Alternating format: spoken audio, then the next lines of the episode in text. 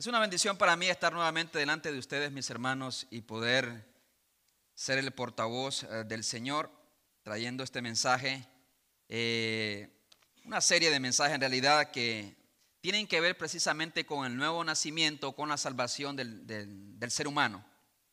Y hemos ah, abordado varios temas de gran importancia.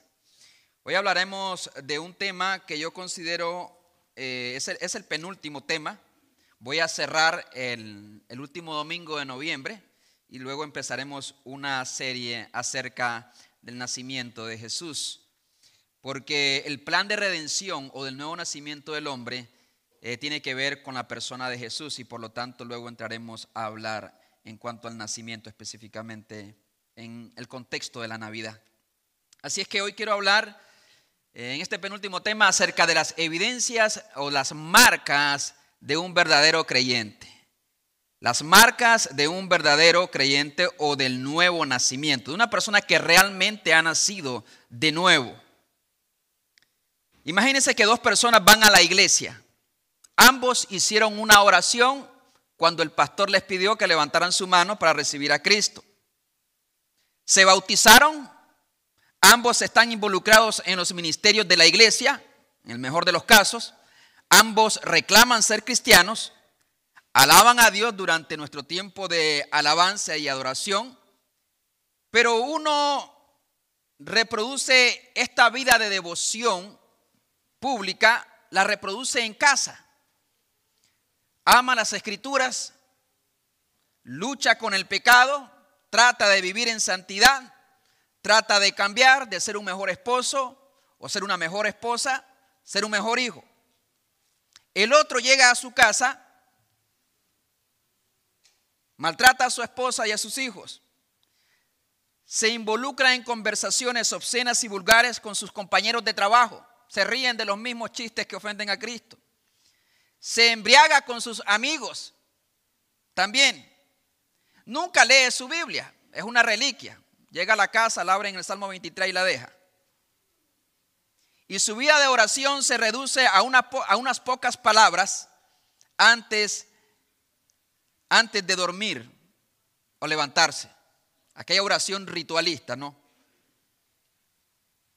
Un día ambos mueren y se presentan delante del trono de Dios. El primero fue salvo y Dios le dice, buen siervo y fiel, en lo poco has sido fiel, en lo mucho te pondré. Entra al gozo de tu Señor. Este fue el primer hombre. El segundo, que solamente practicaba una devoción pública, pero no una privada, ni en su hogar, ni en su trabajo, también se presenta delante de Dios y le dice, Dios, nunca te conocí. Apártate de mí, maldito, al fuego eterno preparado para el diablo y sus ángeles. Pero ¿cómo es posible si ambos venían a la iglesia? Ambos hicieron una oración de confesión, ambos se bautizaron, ambos servían en iglesia, pero uno fue salvo y el otro no. Hermanos, eso va a pasar. Y una vez recibas ese veredicto de parte de Dios, no habrá nada que pueda revertir. Y va a ser el día más triste de tu vida, de toda tu vida. Y es lamentable que muchas personas que aún podría ser que estén aquí sentadas hoy, y que practican una devoción pública o reclaman ser cristianos, aún no han nacido de nuevo. Aún no han nacido de nuevo. Porque no todo el que me dice Señor, Señor, Mateo 7:21, ya lo hemos leído en la escuela dominical, entrará al reino de los cielos, sino el que hace la voluntad de mi Padre que esté en los cielos. El problema es que tenemos mucha religión y somos cristianos por cultura, pero muchas personas no han nacido de nuevo. Y esa es mi preocupación. Esa es mi preocupación por la iglesia, esa es mi preocupación por todos los que estamos aquí, para que nosotros logremos captar y entregar sinceramente nuestra vida al Señor y experimentemos del Señor el nuevo nacimiento. Porque si no nace de nuevo, si no hay un nuevo nacimiento, dijo Jesús a Nicodemo, no puedes ver el reino de Dios. Es imposible que lo puedas ver. Así es que en este tema, y voy a tratar de reducirlo porque esto ameritaría toda una serie de lo que son las marcas de un verdadero creyente o las marcas de un verdadero eh, cristiano o de un nuevo nacimiento. Así es que voy a pedirle que vayan conmigo a sus Biblias, a San Juan capítulo 3, siguiendo la conversación que tenía Jesús con Nicodemo. San Juan 3, 21. Acompáñenme por favor. San Juan capítulo 3, versículo 21. Vamos a leer versículo 20 para entrar un poquito en contexto de lo que vimos el domingo pasado. San Juan 3:20. Puesto sobre nuestros pies para mayor reverencia a las escrituras, vamos a dar lectura al versículo 20 del capítulo 3 del Evangelio según San Juan. Dice la palabra del Señor, porque todo aquel que hace lo malo, que pasa, aborrece la luz. Y no viene a la luz para que sus obras no sean reprendidas. Más o pero, hay algo contrario en otras personas. Más el que practica la verdad viene a la luz. ¿Para qué? Para que sean manifiesto que sus obras son hechas en Dios. Vamos a orar. Padre, venimos delante de ti. Permítenos, oh Dios, vivir en tu verdad, no en mi verdad, no en la verdad del mundo, no en la verdad de una religión, no en la verdad del colegio, no en la verdad de, de la que hemos heredado de nuestros padres, sino en tu verdad. Y que a la luz de tu verdad, Señor, nosotros seamos examinados y que podamos, oh Dios, llegar a comprender si realmente estamos viniendo a la luz y somos realmente verdaderos creyentes, personas que han nacido de nuevo. En el nombre de Jesús. Amén y amén. Pueden sentarse, mis hermanos. Partiendo de este versículo que describe a un verdadero creyente de manera general, no de manera detallada, pero sí de forma general, es este creyente que viene a la luz. Y ese venir a la luz es una una acción repetida, una y otra vez está viniendo a la luz. Se está acercando a Dios y se acerca más a Dios para que Dios ilumine su vida, para que Dios les muestre las cosas que debe de hacer y las cosas que debe abandonar. Y está tan interesado que viene una y otra vez a Dios, no, no, necesariamente a una iglesia.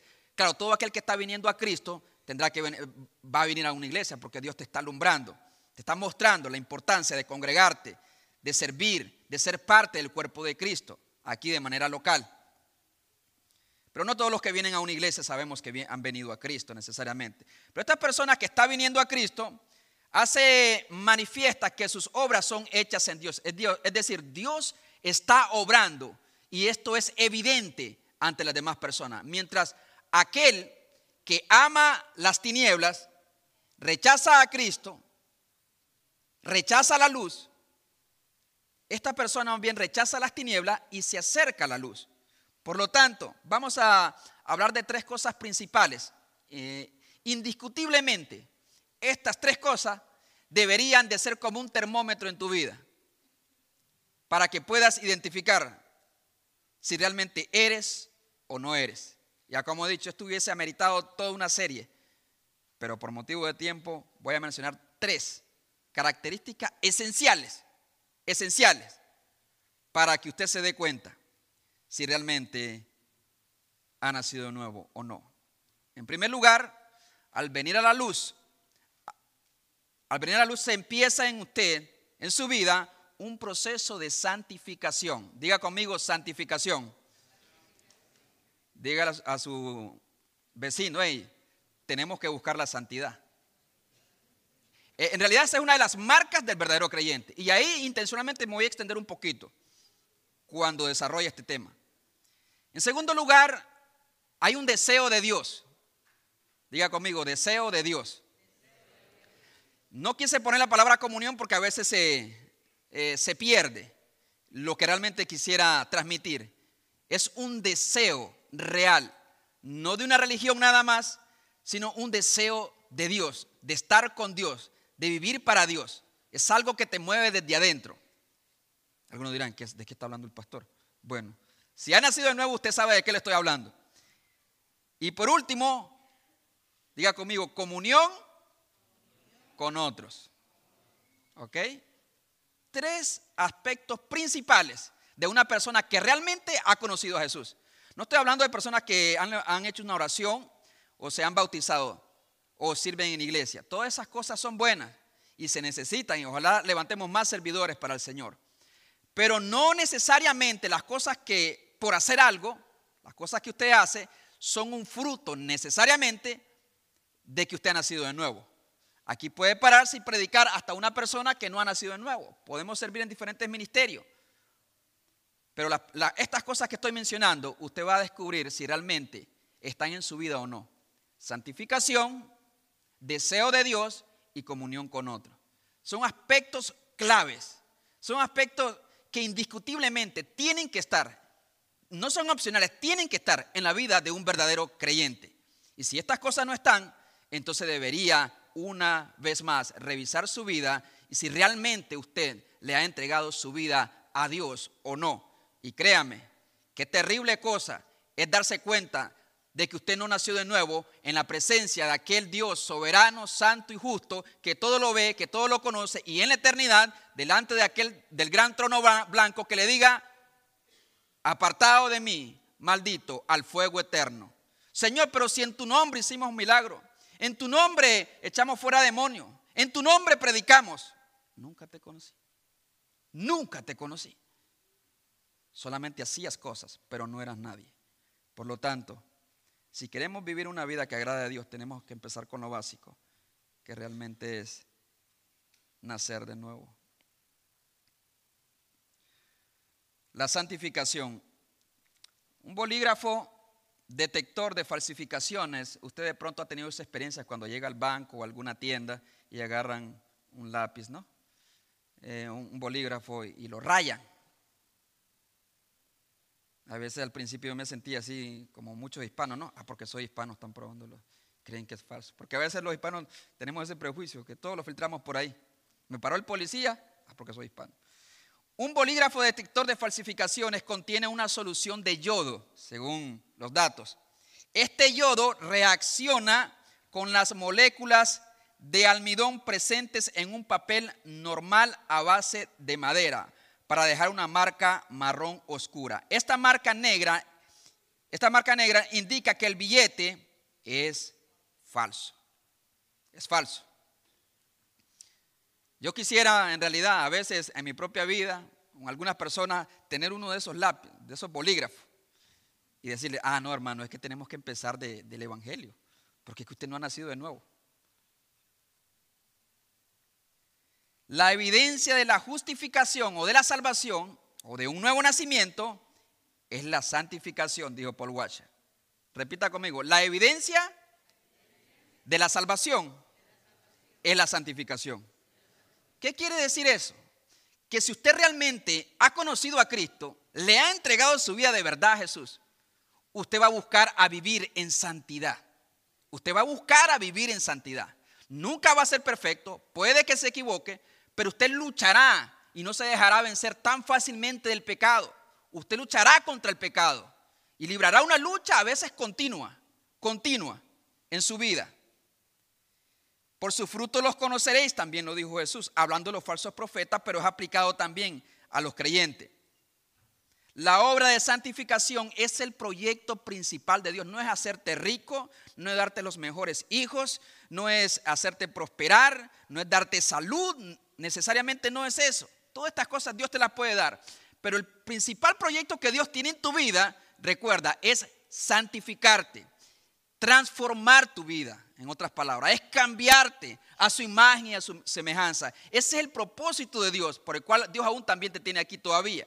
Dios está en un proceso, eh, está trabajando en un proceso para cambiarte, para transformar tu vida.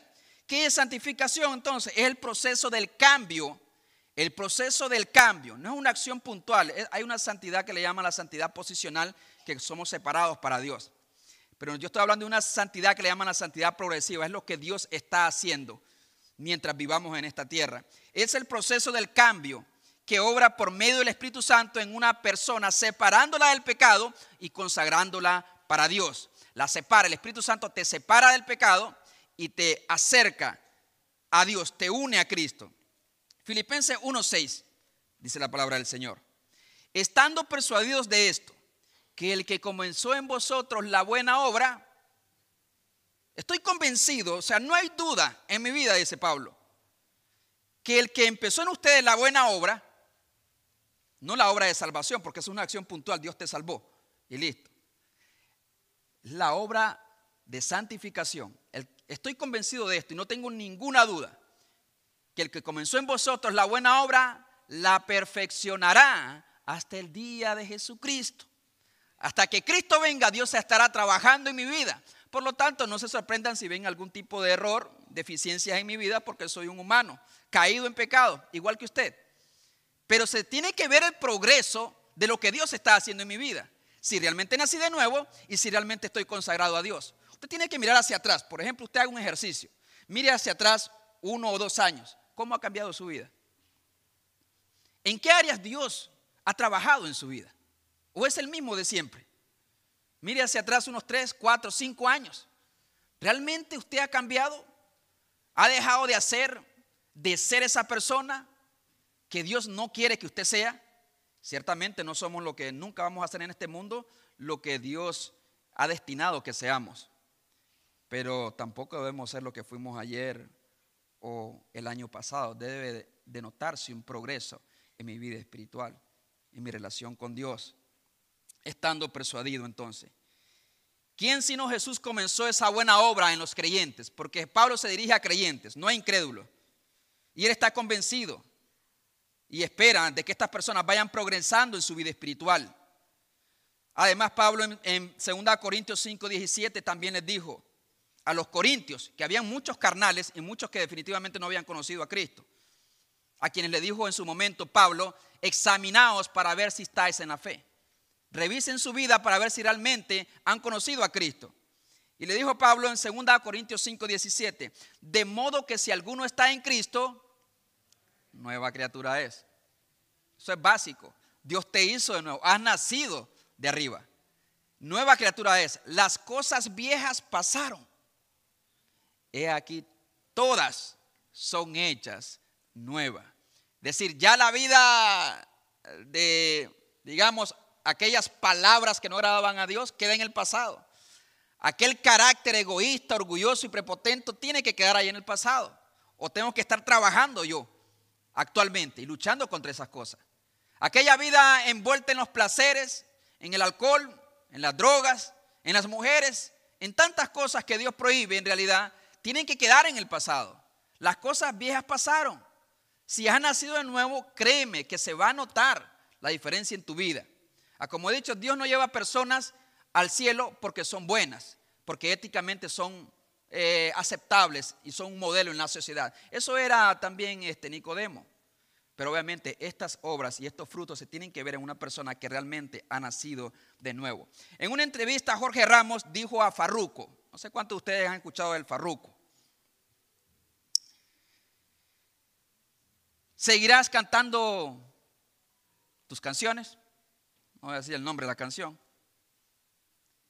Y dice él, sí, seguiré cantando mi música, porque es lo que le gusta a la gente. Aceptó a Jesús según. Y añadió, no me enorgullezco de mi pasado, pero tampoco me avergüenzo. ¿En serio? Prediquen el Evangelio de ese tipo. No me enorgullezco, pero tampoco me avergüenzo. En realidad, hermano, hay personas que piensan de, esa forma. Un pasado como enemigo de Dios. ¿No ha entendido el Evangelio? Un pasado como enemigo de Dios. Un pasado en la vanidad de la mente. En los placeres de la carne. Haciendo y diciendo y sintiendo. Y aún en este caso de él, cantando y promoviendo ideas contrarias a la voluntad y a la verdad de Dios. Verdad que Él ha pisoteado con su vida, con su música y transmitiéndolo esto a las demás generaciones, pero no me avergüenzo. Y seguiré haciéndolo. No solo debería avergonzarse, sino también arrepentirse. Pero eso es lo básico, no se ha arrepentido. No solo debería avergonzarse, sino arrepentirse y dar un cambio genuino en su vida.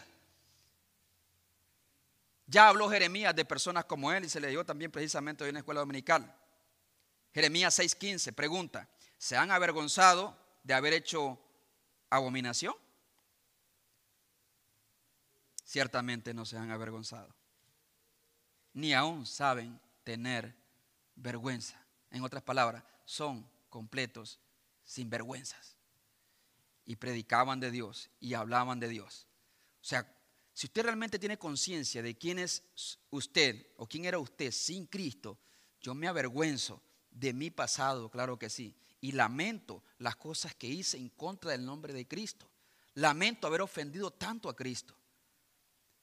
No puedo decir ligeramente, no me avergüenzo, no me enorgullezco, pero no me avergüenzo. Es porque simplemente no has visto la maldad de tu vida y por lo tanto no has sido salvo, no has nacido de nuevo. Son sinvergüenza estas personas. Muy cierto es que Jesús te recibe tal cual, cual eres y tal cual estás ahora. Como tú eres. Así te recibe Dios, pero Él te va a transformar. Él no te va a dejar así. Él va a empezar un proceso de un cambio en tu vida. Y se va a notar ese cambio en tu vida si realmente has aceptado a Cristo en tu corazón. ¿Que el creyente puede caer en pecado? Claro que puede caer en pecado. Usted y yo podemos caer en el pecado, en el pecado más horrendo que usted se puede imaginar. Porque aún habitamos en este cuerpo de muerte, como dice Pablo. Porque a veces hago lo malo que no quiero y no el bien que yo quiero. Hay una lucha en el creyente. Hay una lucha. Dice Pablo que me lleva cautivo a la ley del pecado.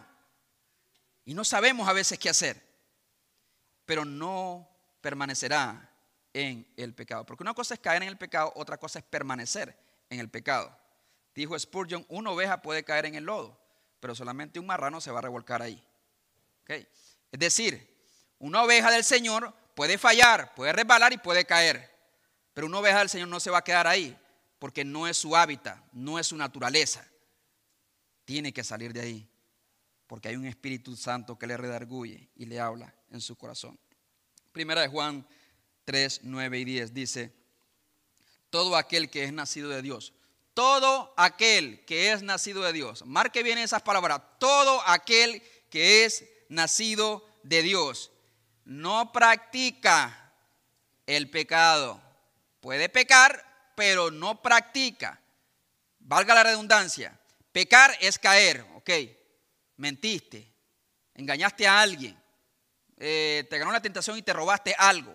Puedes caer, pero no vas a permanecer en el pecado. No vas a practicar, no vas a hacer de ese pecado una parte de tu vida. No vas a adquirir una conducta de, de pecado. No practica el pecado. ¿Por qué? Porque la simiente de Dios, esto es buenísimo, porque la simiente, la naturaleza divina de Dios permanece en él.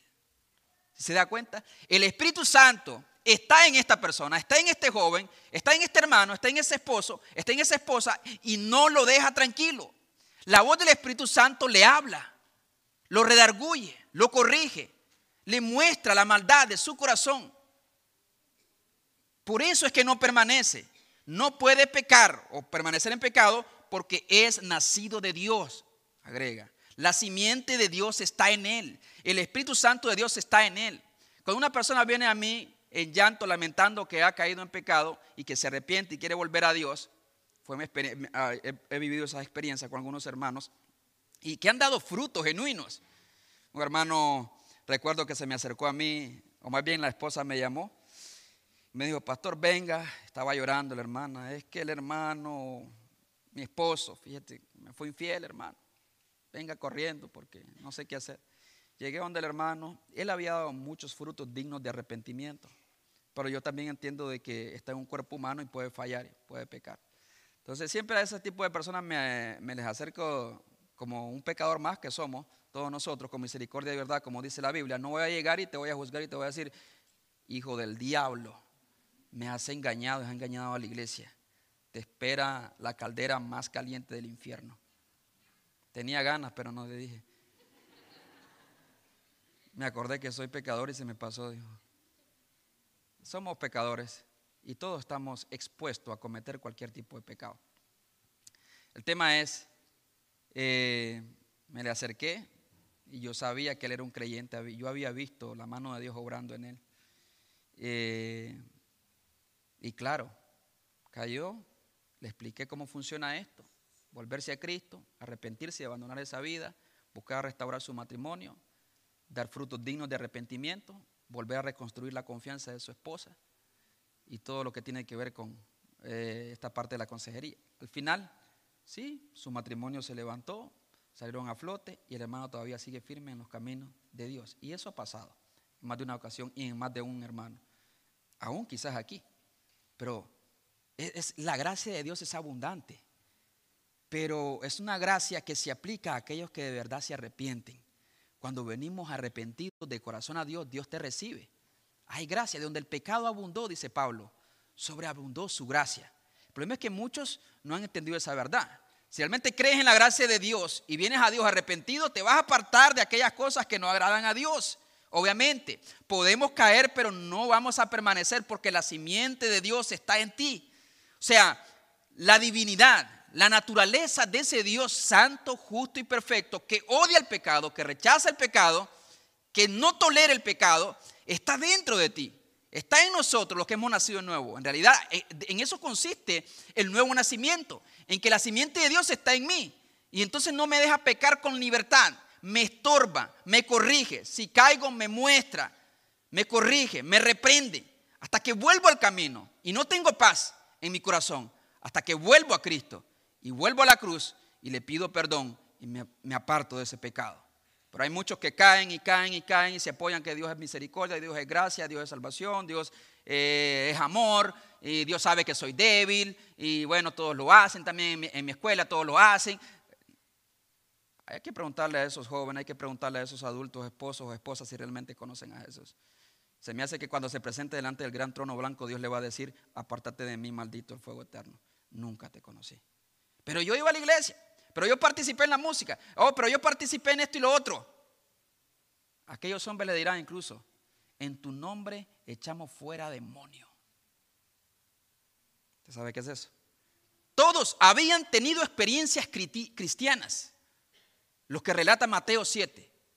Por eso John, eh, John Stott le llama a la primera parte eh, guardados de los falsos profetas, le llaman los falsos profetas, pero la segunda parte, Mateo 7, 21 para, para abajo, habla precisamente de los falsos cristianos.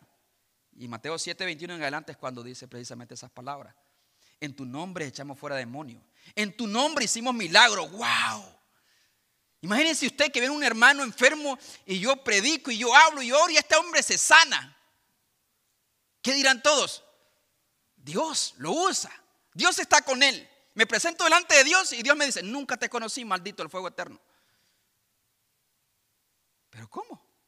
Todos los que van a recibir esa sentencia en la eternidad, todos habían tenido experiencias cristianas. Todos. Por eso me preocupa a mí. Me preocupa a mí el cristianismo actual, que se desvía y se aleja cada vez más del verdadero evangelio. No conocemos el evangelio como Cristo lo predicó. En segundo lugar, hermano, no solamente hay un deseo de santificación y entramos a un proceso de santificación.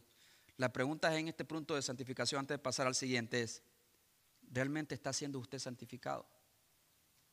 ¿Cómo ve la santificación en su vida? ¿Cómo Dios lo está cambiando? ¿Cómo el Espíritu Santo te redarguye cuando has pecado contra Dios? ¿De qué manera el Espíritu Santo habla tan fuerte a tu vida que no la puedes ignorar?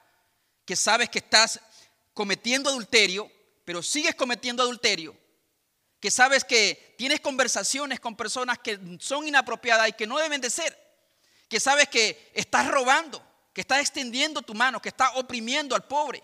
¿Cómo Dios te está redarguyendo en tu corazón? ¿De qué manera el Espíritu Santo está transformando tu vida? Algunos dirán, bueno, es que yo no soy tan así, no estoy tan metido en las cosas de Dios. Pues es que no has nacido de nuevo, simplemente. Eres simpatizante y qué bueno. Vienes a la iglesia, qué bueno, y puedes servir, qué bueno. Pero Dios tiene que estarte mostrando qué cosas están mal en tu vida una y otra vez. Puede ser orgullo, puede ser vanagloria, puede ser celo, envidia, puede ser lujuria, puede ser eh, eh, robar, puede ser adulterio, puede ser pornografía, puede ser eh, infidelidad en todos los sentidos, en el trabajo, en el hogar. No hay un espíritu que te redarguye cuando alguien viene a mí y ha caído y todo lo demás, lo primero que yo reconozco es que bueno que puedes sentir el dolor del pecado. Eso es una evidencia de que la simiente de Dios está en ti. Me alegra. No que hayas pecado, me alegra que no tengas paz en tu corazón. me alegra. Y doy gracias a Dios por eso, porque hay grandes probabilidades que el Espíritu Santo esté dentro de ti. No hay cosa más triste para el hombre que peca, que vive en pecado, que practique el pecado y vive feliz en el pecado. Y peor aún, con la marca, la etiqueta de creyente. ¿Está bien? ¿O paso al siguiente punto? Segundo punto. Dice, ya muevas, hermano. Muevas, mucho pecado me habla. Palantito, hábleme de, la, de las bendiciones de Dios mejor. No hay bendición más grande que haber nacido de nuevo, porque eso nadie lo puede comprar. Bueno, si alguien lo compró y fue Jesús en la cruz del Calvario. Él compró nuestra salvación. Cuando fui a Panamá, la última vez que fui a Panamá, los hermanos me llevaron a un criadero de tortugas. Cantidad de tortugas así, miren. Las tenían en cubetas, en unas pilas ahí. Un montón de tortuguitas chiquititas. Parecían piojitos. ¿Y qué, vamos a hacer? Les pregunté. Bueno, vamos a agarrarlas y vamos a llevarlas a la playa. No la vamos a tirar al agua, la vamos a dejar nada más en la playa. Y cabal, la agarramos, la llevamos a la playa. Pero ninguna de esas tortuguitas, o por lo menos en mi experiencia, ninguna de esas tortuguitas iba en dirección opuesta a la playa. No sé, nadie le había dicho en qué dirección iba, tenían que, caminar. Pero todas las tortuguitas corrieron en dirección al océano. Muchas de ellas morirán, dijeron algunos. Pero su naturaleza, su naturaleza les impulsaba a estar cerca del agua. Y de alguna manera lo percibían, porque ninguna iba hacia atrás, todas iban buscando el agua. ¿Qué es esto, hermano? Es que simplemente aquella persona que ha nacido de nuevo tiene un deseo por estar más cerca de Dios, no lejos de Él. Se lo voy a repetir. Aquella persona que realmente nació de nuevo, hay un impulso natural en su corazón. Puede haber altos y bajos, obviamente. Puede haber momentos en que estás desanimado, estás decepcionado de las personas, de algún hermano, qué sé yo. Pero en tu experiencia general, como creyente, si has nacido de nuevo, en realidad vas a querer y desear y anhelar estar cerca, más cerca de Dios, buscar más a Dios, conocer más de Dios, pasar más tiempo con Dios. Y yo sé que esto no es una realidad. Algunos dirán, bueno, yo no sé de qué me habla el hermano. Yo no sé de qué me habla el hermano. Él es porque es pastor, es porque vive todo el día ahí, clavado en el escritorio, estudiando día y noche. Él porque fue al seminario y pues ya está en otro nivel. Allá. No, hermano. Hay gente que tiene mucho conocimiento, pero no conoce a Dios. Hay gente que lleva años en iglesia y no conoce a Dios. No desea a Dios. Y una de las evidencias que yo creo que debe estar en todo creyente, si realmente ha nacido de nuevo, es que usted honestamente no solamente desea cosas de Dios, porque algunos tenemos a Dios como un amuleto en mi vida, para que Dios me guarde, para que Dios me proteja, para que Dios me bendiga, para que Dios me sane, para que Dios guarde mi familia, y tengo a Dios para que me dé, para que me dé, para que me dé. Quiero recibir de Dios, pero no nos acercamos a Dios para conocerle, no nos acercamos a Dios para entender sus caminos, para conocer sus propósitos. No hay un pulso natural y a veces porque simplemente no hemos nacido de nuevo. Yo desde los 19 años, cuando realmente me convertí, porque créame, desde los, yo, me, yo me bauticé a los 12, pero yo no conocía a Cristo hasta los 19. Tenía una religión y era un buen niño, cualquiera diría, es un niño ejemplar. Hasta participé en la alabanza, cantaba himnos, de esos himnos. Pero yo me doy cuenta cuando reviso mi vida yo no conocí a Jesús hasta la edad de los 19 años. Cuando Dios trajo convicción de pecado en mi vida, me sentí tan perdido como que si tal estaba en el infierno. Necesitaba desde allá, de la llama del infierno, extender mi mano y le dije al Señor, ayúdame, sálvame. Y no era un tipo malo. Nunca anduve en drogas, ni en alcohol, ni, ni una vida perdida. Pero entendí la gravedad de mi pecado. Y entonces Dios empezó un cambio en mi vida y un anhelo por conocer a Dios. Entré a un seminario nunca quise ser pastor. Sin la intención de ser pastor. Y el pastor me preguntó entonces, ¿para qué vas al seminario allá a Edinburgh, Texas? Yo le digo, solamente voy a conocer al Dios de la Biblia. Quiero conocer a Dios. Es lo único que quiero. Quiero saber quién es Él, cómo es Él, qué quiere de mí, cuál es el camino que debo de seguir. Es lo único que quiero. Yo pastor nunca voy a ser, y así se lo dije, se llama Juan Carlos Sandoval, el pastor. Porque solamente quería una cosa, estar cerca de Dios y experimentar todo lo que Dios pudiese experimentar de este lado de la eternidad acerca de Él y quién era Él y cómo es Él. Había sido, fui cautivado por la grandeza, la gracia, el amor de Dios en mi vida. Nace un deseo sincero por pasar tiempo con Dios. La oración no es algo pesado, no es una ley que tengo que llevar cargando. No es una, no es una oración ritualista que me arrodillo rapidito y ya me voy. O regreso y rapidito y ya me voy. Y no hay un apetito por Dios. No hay un hambre de Dios. No hay un deseo de estar, de escuchar su voz. No, no, se quebranta mi corazón cuando estoy delante de Él y reconozco mi, miseria humana y reconozco que Cristo murió por este pecador y, veo su santidad y, su grandeza y su gracia. No, no, no hay un apetito por estar cerca de Él. Es triste. No hay un apetito por escuchar su palabra. Tan pronto como el pastor empieza a predicar y algunos están cabeceando. ¿Por qué? ¿Por qué será, hermano? Yo sé que a veces estamos cansados. A veces tuvimos una noche muy pesada. Y alguno es parte de nuestra naturaleza. Pero hermanos, tenemos que entender, si realmente he nacido de Dios, debo anhelar estar cerca de Dios, escuchar su palabra. Y yo sé que alguno el alimento para ovejas, pues no, no es para ellos. Mis ovejas oyen mi voz y yo las conozco y me siguen. Y yo les doy vida eterna a mis ovejas y no perecerán jamás. Ni nadie las arrebatará de mi mano. ¿A quiénes? A mis ovejas. Y mis ovejas me oyen, me escuchan y me siguen. ¿Usted está siguiendo a Jesús o no está siguiendo a Jesús? No responde. No nada más es oír, es seguirle. Mis ovejas me oyen y me siguen. Ustedes ni me escuchan ni me siguen, dijo Jesús a los fariseos. ¿Por qué? Es fácil. Porque no son de mis ovejas. Porque no son de mis ovejas, no son de mi rebaño. Pero las que son mías, ellas sí me escuchan y ellas sí me siguen. Salmos 42, 1 y 2. ¿Qué es esto? ¿Es un extraterrestre el que está hablando? ¿Es un ángel? ¿Es un arcángel? ¿Es un querubín? ¿Quién está hablando? Dice, como el siervo brama por las corrientes de las aguas, así clama por ti, Dios, el alma mía. Así como un siervo en el desierto clama, desea, anhela el agua. Así anhela y desea el alma mía. Clama por ti, oh Dios, el alma mía.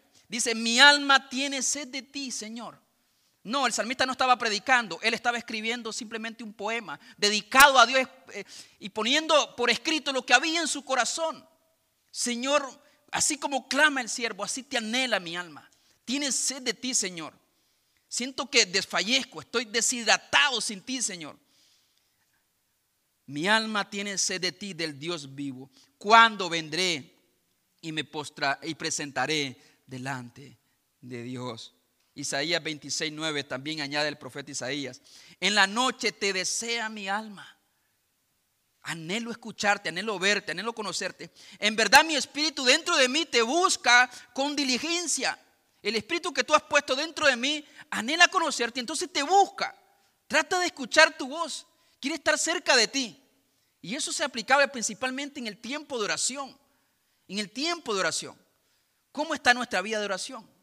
¿Realmente oramos realmente oraciones espirituales que no conecten con Dios o solamente con, con las necesidades que tenemos y presentamos delante de Dios? Ese no es el propósito de la oración.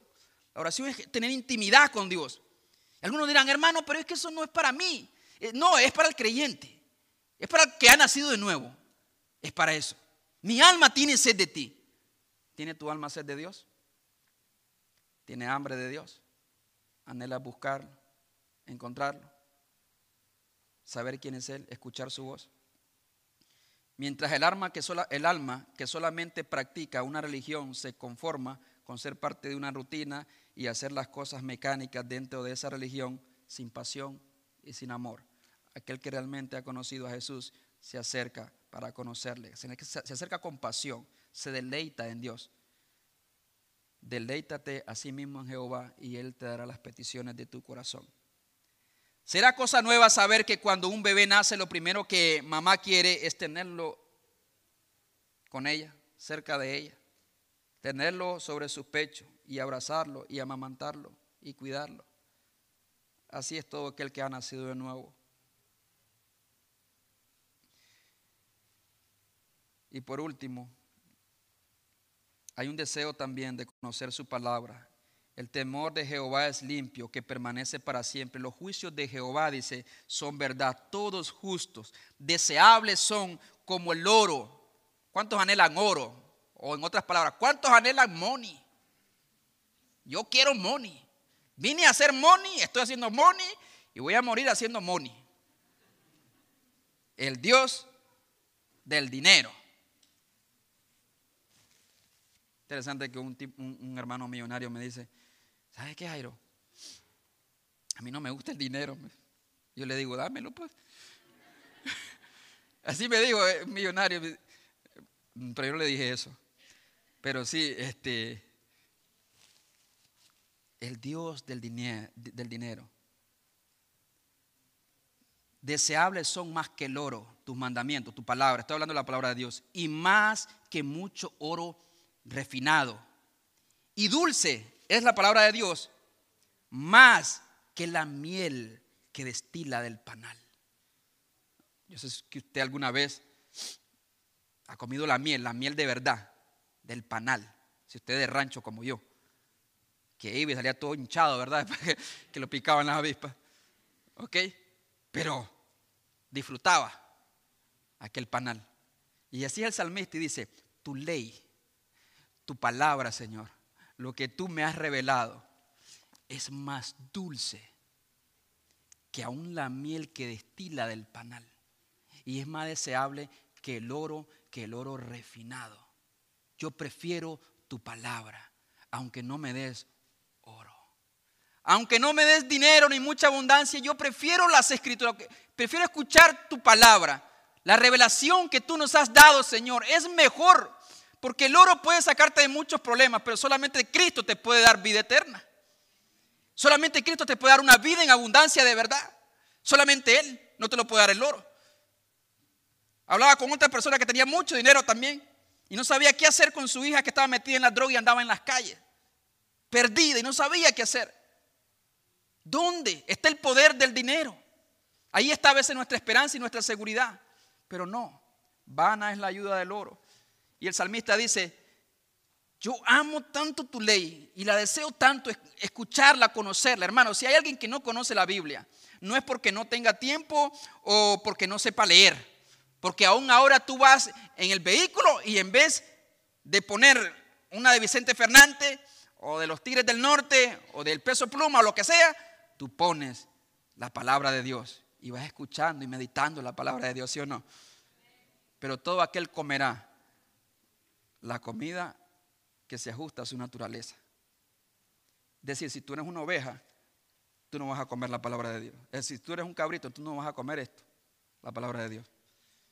Pero si tú eres una oveja así, las ovejas no comen carne, las ovejas comen hierba.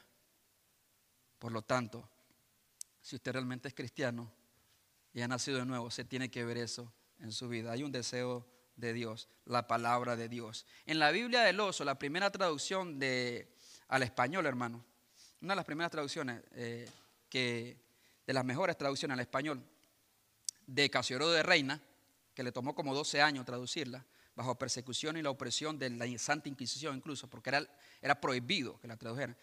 En esta, creo que fue en 1862 que, se que la terminó, y en la portada, en, en la pasta de enfrente, estaba un oso, un oso extendiendo su mano y tomando un panal, simbolizando obviamente lo dulce que es la palabra de Dios para aquellos que realmente han nacido de nuevo. No, David no tenía nada en especial. David lo que había experimentado es un toque de parte de Dios en su vida. Y el tercer punto, comunión con otros. El que ha nacido de nuevo querrá tener comunión con otros creyentes. Martin Luther King dijo, hemos aprendido a nadar como los peces. Hemos aprendido a volar como las aves, pero no hemos aprendido el simple arte de vivir como hermanos. No hemos aprendido eso. Porque si el ser humano puede ir más allá de, sus, de las capacidades de la ciencia, pero no puede ir más allá de sí mismo. No puede superarse a sí mismo dentro de él. No hemos aprendido a tener comunión. Y solamente le voy a dar lectura a estos versículos. Dice así, San Juan 1.7. Pero si decimos que andamos en luz, como Él está en luz, tenemos comunión unos con otros. Y la sangre de Jesucristo nos limpia de todo pecado. Y más abajo, 2, 9 y 10 de primero de Juan. Primera de Juan dice, el que ama a su hermano permanece en la luz y en él no hay tropiezo. Pero el que aborrece a su hermano está en tinieblas y anda en tinieblas y no sabe a dónde va, porque las tinieblas le han cegado los ojos. Hay muchos que guardamos más rencor más odio en contra de nuestros hermanos. Y con la primera persona que vas a tener comunión o que procurarás tener comunión en tu vida es con tu pareja. Porque a veces creemos que la comunión nada más es con los hermanos de la iglesia que está hablando. No, la comunión es con tus hermanos, sí, pero también incluye tus hijos, también incluye tu familia. Con esos que compartes día a día, tener comunión. Pero a veces no sabemos tener comunión con ellos. ¿Cómo vamos a tener comunión con Dios? ¿Cómo vamos a tener realmente comunión con nuestros hermanos? Por lo tanto, un verdadero creyente que ha nacido nuevo es movido por Dios a hacer, a hacer sacrificio, a morir a sí mismo muchas veces para poder conservar la unidad y la comunión con los suyos. Ese ha nacido de nuevo. Entonces, santificación, deseo de Dios y comunión con otros. Ahora la pregunta es, ¿realmente usted ha nacido de nuevo? Y solamente quiero que me dé unos minutos en este, nada más el llamado. Yo le animo, hermano, no importa cuántos años lleve usted en iglesia, si usted es un maestro de escuela dominical, si usted levantó su mano cuando en una BBS, si usted ha servido en iglesia, si usted está sirviendo en iglesia, yo le voy a animar a que se haga una pregunta. ¿Realmente usted vive en santidad? No perfección, usted busca la santidad. ¿Realmente usted desea a Dios? ¿Anhela a Dios? extraña a Dios. Realmente usted tiene comunión con nosotros. Si no hay nada de esto en su vida, lo más probable es que usted necesite honestamente y para el bien de su alma entregarle su vida a Jesús de una vez y para siempre. Y pedir misericordia para que Él envíe a su Espíritu Santo, la simiente de Dios, y pueda morar en su corazón y que pueda morar en usted. Porque lo último que yo quiero es que un día Dios me diga, tuviste a fulano de tal y les predicaste de todas otras cosas, asumiendo que ya eran creyentes, pero nunca le hablaste del nuevo nacimiento, que sin él nadie verá al Señor. Usted necesita nacer de nuevo. Si no está viviendo una vida en santidad, si usted no desea a Dios, si usted no tiene comunión también con otros. ¿Cómo está su vida delante de Dios? Yo no la conozco, pero hay alguien que sí la conoce. Y usted no lo puede engañar. Él ve lo que yo no ve. Él conoce sus sentimientos, conoce sus acciones, sabe dónde usted ha estado, con quién ha estado, con quién ha hablado, con quién no ha hablado, lo que ha dicho y lo que no ha dicho. Dios conoce su vida. Y yo te voy a pedir que seas sincero, lo más sincero que usted pueda hacer y evalúe su vida y póngase el termómetro a usted. No, no piense en nadie más, solamente en usted. Realmente nací de nuevo, Señor. Cierra sus ojos conmigo.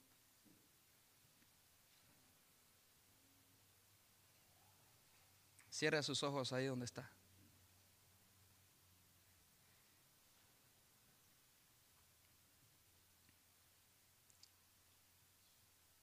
Si hay alguien aquí que tiene duda de su salvación, después de mirarse al espejo después de evaluar su propia vida, después de ser convencido por las escrituras, que de pronto no ha nacido otra vez, yo te voy a pedir solamente que hagas una cosa. Ahí donde estás, clama a Dios por misericordia. Clama a Dios por salvación. Dios te ha hablado y te ha dicho de diferentes formas que necesitas venir a Cristo y nacer de nuevo. Yo estaba bautizado, yo había participado en la iglesia a los 12, 13 años, pero yo no había nacido otra vez. Entendí un día que si Cristo venía, no estaría con él. Hoy Dios extiende la oportunidad para ti, para los tuyos. Pero los hombres aman más las tinieblas que la luz. Pero hay otros hombres que vienen a la luz, que se acercan a Cristo. Y en aquella noche Dios le dijo a Nicodemo, no importa lo que tú has hecho, no importa cuánto tú sabes, tú tienes que nacer otra vez. Tienes que nacer de lo alto. Si usted está aquí, usted tiene esa gran oportunidad. Así que le voy a pedir que haga esta oración ahí en la intimidad de su corazón y que no se vaya. Si hay una sombra de duda, dígale a Dios y clame a Dios de corazón haga esta oración en lo más íntimo de su corazón. Dígale estas palabras. Querido Dios y Padre que estás en los cielos, me acerco a ti con la certeza de que tú escuchas mi oración. ¿Dónde ha quedado mi deseo por ti, Señor? Del que muchos hablan, por tu palabra por la oración? ¿Dónde ha quedado mi deseo de santidad? A veces peco y ya ni lo noto.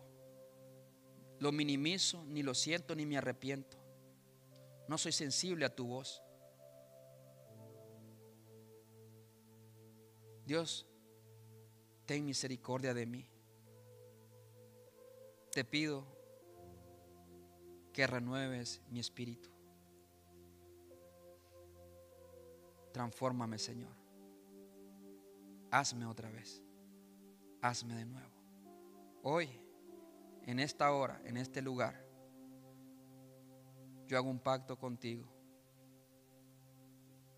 Te serviré y te seguiré sin reservas y sin condiciones. Mi vida es tuya, todo lo que soy y lo que tengo. Gracias por tu perdón y por tu misericordia que es grande en mi vida.